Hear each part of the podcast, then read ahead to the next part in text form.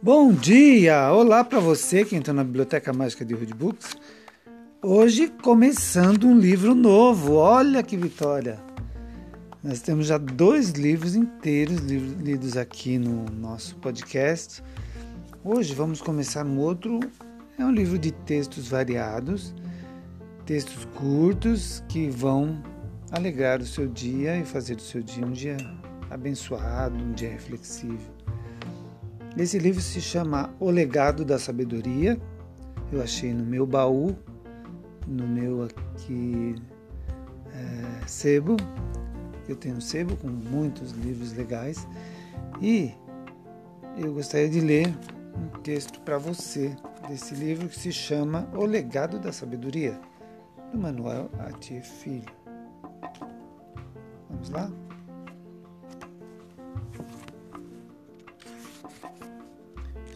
Achando aqui. Tem alguns textos desse livro que eu já li, então vou pulá-los.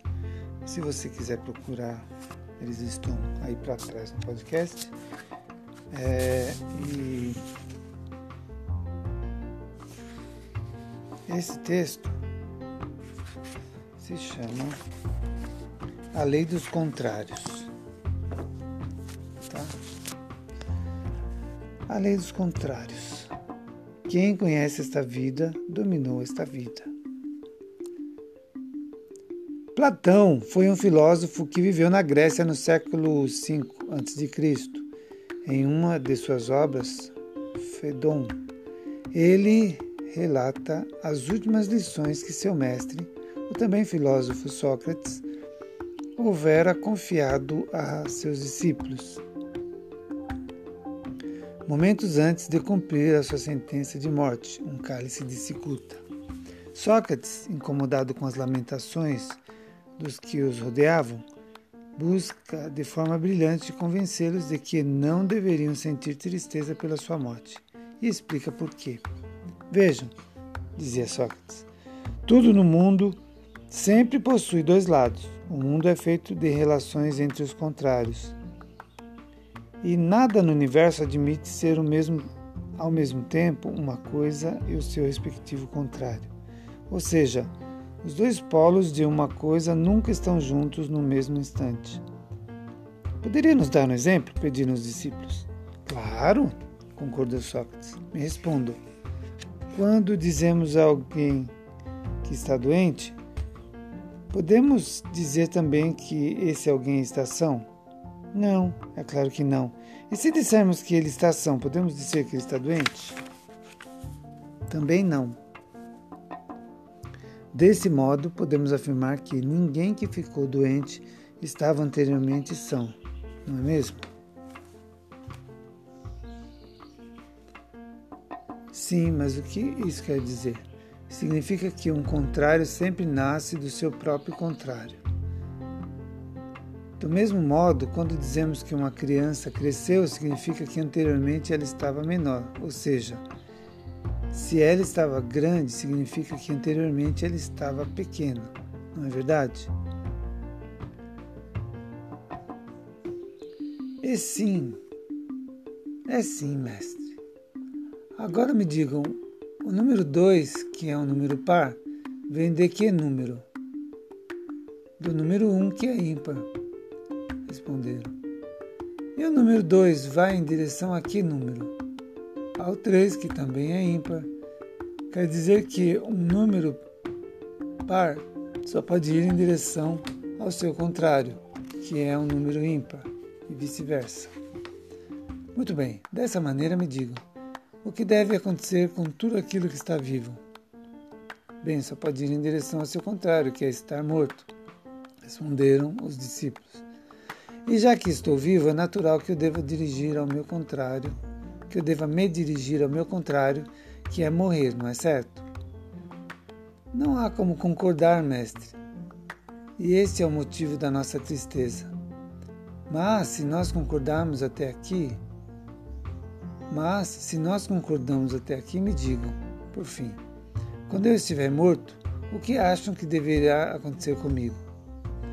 Meu Deus, só podereis ir em direção ao seu contrário, que é estar vivo. É por essa razão que não deves mais se preocupar. Pois, se assim não fosse, a natureza seria coxa. Concluiu Sócrates. O mundo é feito de relações entre os contrários. Um outro texto. A metade do saber é a resposta a outra pergunta. As perguntas do príncipe. Conta-se que numa cidade da Arábia vivia um rei que, por alguns dias, hospedou em seu palácio um príncipe estrangeiro que tensionava casar-se com a princesa sua filha. O rei, querendo conhecer as qualidades do jovem, levou-o juntamente com a princesa para visitarem a cidade. Imediatamente, quando passavam pelo cercado central, quase foram atropelados por uma carroça de trigo, dirigida por alguns camponeses embriagados que causavam um grande alvoroço. Enquanto entreolhavam-se atordoados, o príncipe perguntou: Por Alá, Será que esses lavadores já comeram o trigo que vão levando na carroça? Diante do absurdo da pergunta, o rei preferiu nada comentar. Mais adiante, a multidão acompanhava um funeral e quando o caixão passou diante deles, o príncipe perguntou novamente: Puxa vida, será que o homem que levam aí nesse caixão está morto?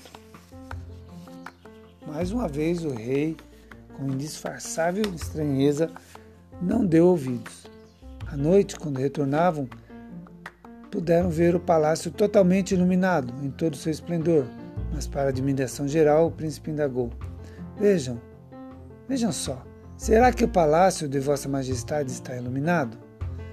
Diante disso, o rei chamou a princesa de lado e aconselhou-a a não se casar com o príncipe, devido à sua inequívoca loucura, mas a princesa discordou, dizendo: Acho que meu pai não compreendeu bem as perguntas do príncipe.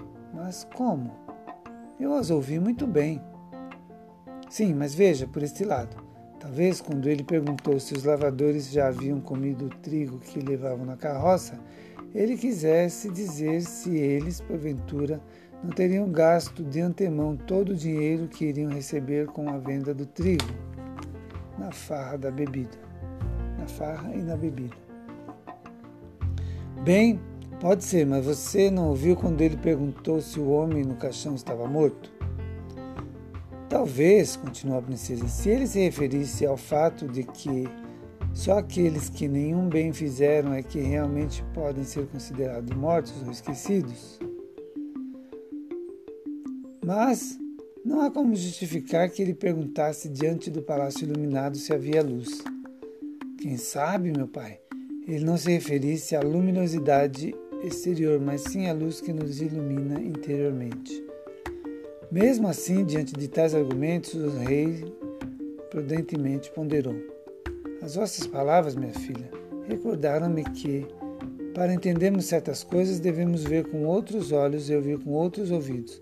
Por isso, acho que deveis tomar a decisão que vos parecer mais sensata. Entretanto, ainda não posso afirmar com certeza se havia sabedoria realmente na boca do príncipe, que fez as perguntas, ou se a sabedoria está nos, nossos, nos vossos ouvidos, minha princesa, que escutou as respostas, e isso só o tempo irá mostrar, encerrou o rei.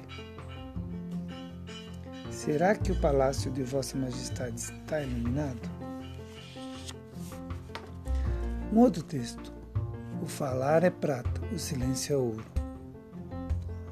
O vaso de Jade. Ali era um homem muito rico que vivia em Miara, cidade do Oriente. Em sua residência haviam muitas obras de arte. Dentre todas, a mais valiosa era um grande vaso de jade, colocado no lugar mais nobre da casa. Em uma ocasião, Alim decidiu dar uma festa. Dentre os convidados havia um vizinho chamado Amir. A festa foi um sucesso e Alim, cheio de si, aproveitou para gabar-se ainda mais de suas riquezas. Passado alguns dias, bateram à sua porta. Era Amir, o vizinho, que disse: Salve, amigo. Esta noite também daria uma festa em minha casa e, como quero causar boa impressão, vim pedir-lhe emprestado o seu vaso de jade. Aline tentou desconversar, mas para não comprometer a sua imagem, diante. Alô? Oi, Rodinaldo. Aqui é...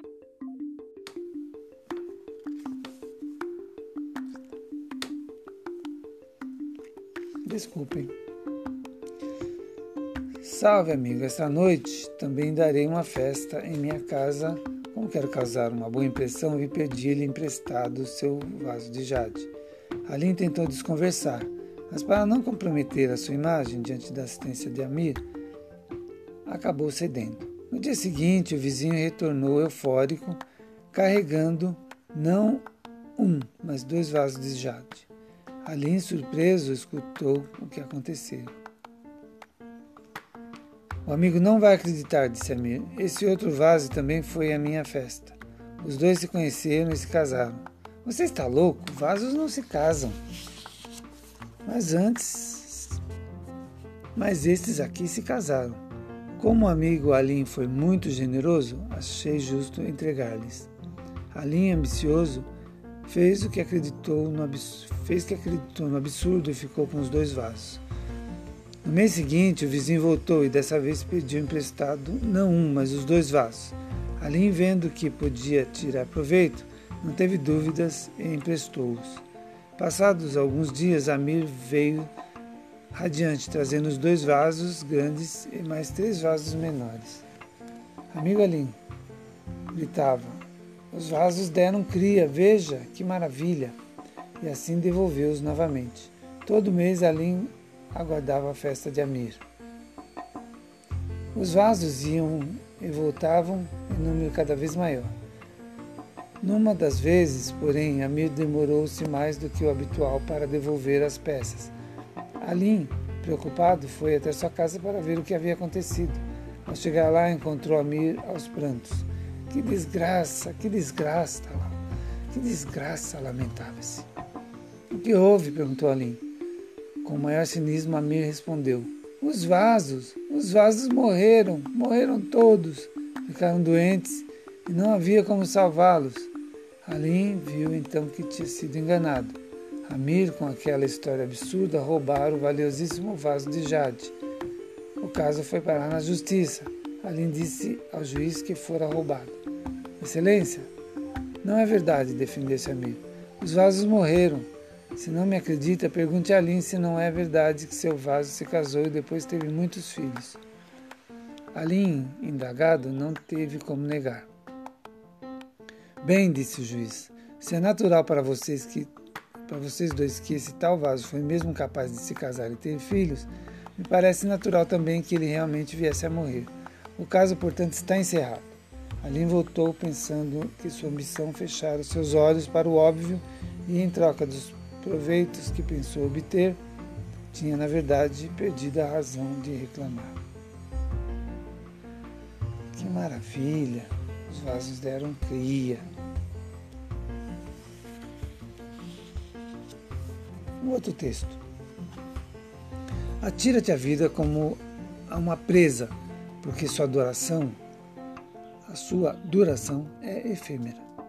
Atira-te a vida como a uma presa, porque a sua duração é efêmera. A idade de Marmum. Sempre que lhe perguntava a idade, Marmum respondia: 33 anos e bem vividos, completava.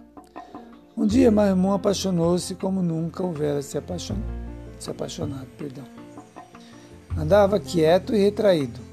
Não parecia mais ser o mesmo. Mas quando lhe perguntavam a idade, sustentava com firmeza. 33 e bem vividos. Minara, bem mais jovem do que ele, ficara poucos dias na cidade. No início, cruzaram alguns olhares à distância até que se encontraram. Durante a conversa, ele perguntou: Qual a sua idade? 24, respondeu Minara, que com seus lindos olhos amendoados e os lábios carnudos encantavam, encantava ainda mais a Mahmoud. E qual a sua idade? perguntou ela. 33, disse ele. Demoraram-se o quanto puderam, mas não havia mais tempo. pois Minara iria embora naquela noite e eles tinham de se separar. Talvez ela, se, ela sentisse algo por ele, mas ainda era muito prematuro. Quem sabe um dia, pensou. À noite, quando chegou a hora de partir, Maimun ajudou-a com as malas, enquanto os cameleiros selavam os, cam os animais. Ao despedirem-se, os olhos dele fitaram os dela profundamente. Foi tudo rápido. Trocaram algumas palavras e se beijaram. Ao longo beijo de paixão de despedida, um longo beijo de paixão, de paixão e despedida. Minara se foi e nenhum. Minara se foi e Marmun ficou. Ela mais jovem, ele mais velho. Nos dias que se seguiram, todos notavam que Marmun estava mudado. Ela se fora, prometendo voltar, e ele decidiu esperar, pois afinal era muito jovem. Qual a sua idade? perguntaram. Uma hora, respondeu. Todos pensaram que enlouquecera. Marremun, que idade tendes? A minha idade é uma hora, repetiu. Enquanto olhavam interrogativos, ele continuou. É uma hora porque enquanto eu beijava aquela que tem em meu coração, acontece que, por um instante,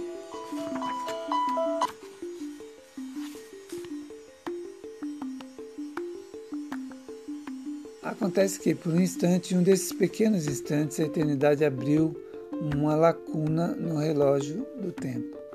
Os nossos olhos verdadeiramente enxergaram-se e falaram a linguagem da própria eternidade dos instantes. E naquele fiapo de tempo, ela foi minha e eu dela fui. Tudo tão breve e assim como um relâmpago que cruzou a escuridão. Mas do que me valera, pensei, se eu queria por todo o tempo, de que me serviria? E de que me servira? Se eu a queria por toda a minha vida? Mais tarde acalmei e senti a importância e o saber daquele momento. E entendi que a vida que chamo inteira também passa. E por mais que se passem nos meus dias, eu não contarei senão de senão esse curto instante, pois ele foi verdadeiramente toda a minha existência. E se me tenho hoje, amanhã não me tenho mais. Por isso, um instante gigante, que é a eternidade, me anunciou docemente que a minha idade é uma hora. E por mais numerosos que sejam meus anos, eu não considero que vivi fora dessa uma hora esse fiapo de tempo que foi verdadeiramente toda a minha vida. A minha idade é uma hora. E aqui terminamos a leitura de hoje, já com 18 minutos, e aguardo você para uma próxima leitura. Tenha um bom dia, um dia abençoado, um dia cheio de boas realizações. E vou te pedir novamente: olhe para a sua vida e se organize. E não faça bagunça.